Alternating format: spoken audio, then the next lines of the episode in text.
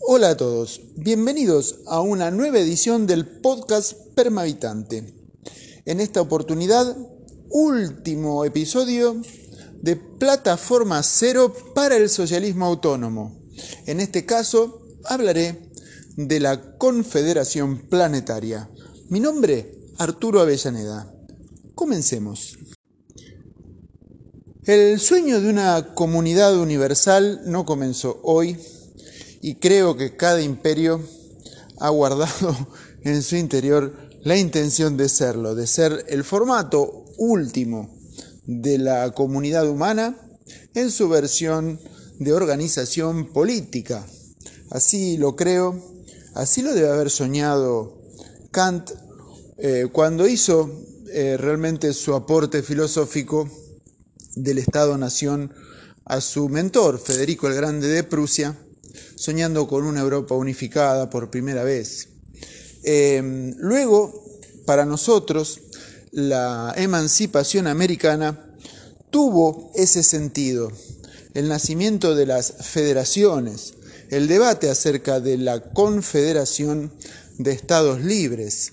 Ese fue un gran debate en el Río de la Plata que nos llevó un tiempo resolver.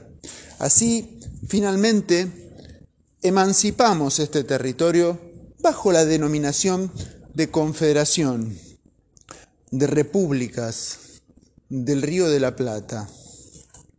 Eh, para nosotros, es la Liga de Pueblos Libres, los pactos preexistentes de nuestra Constitución entre distintas provincias, eh, forman entonces la intención, la primera intención de armar un Congreso regional.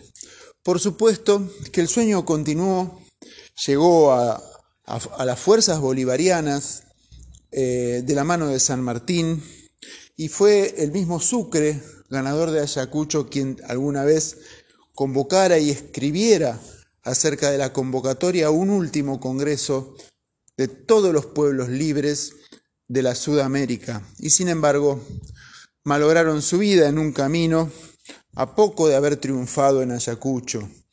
Eh, para nosotros la confederación sigue siendo la manera de organizar los estados libres en pueblos independientes, en sociedades autónomas, donde la voluntad, representada entonces no por los territorios, sino por los estados miembros, por las comunidades independientes, de modo que no exista necesidad de tener representantes en la unidad política de la comuna, sí representantes frente a otras comunas, que sería el grado federativo, y a su vez congregarse en bioregiones a elección libremente, que sería el grado confederativo.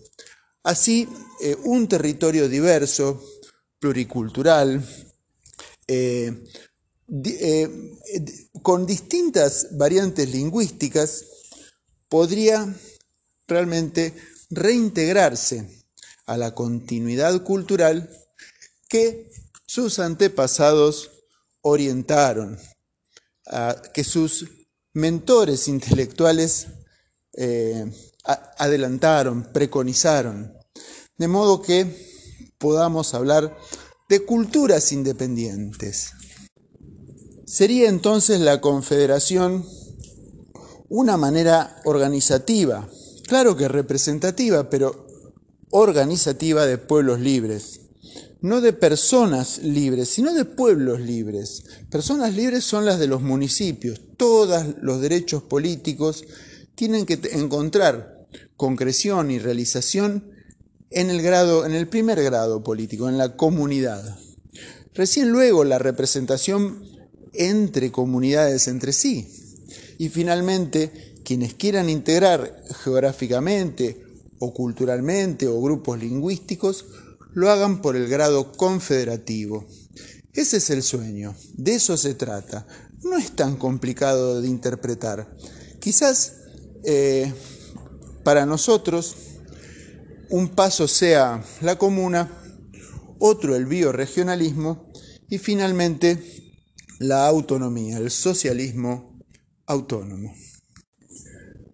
Por el contrario, las organizaciones verticales que parten de élites, que se arrogan la autoridad de definir los destinos de los demás, ya sea en virtud por el uso de su sangre o linaje, o por la cantidad de militares que dominen, o la, la abultada cifra de depósitos bancarios que concentren, se trata de organizaciones cada vez más perversas, organizaciones que no congregan adhesión, sino que dispersan el esfuerzo natural que la gente hace por construir un destino.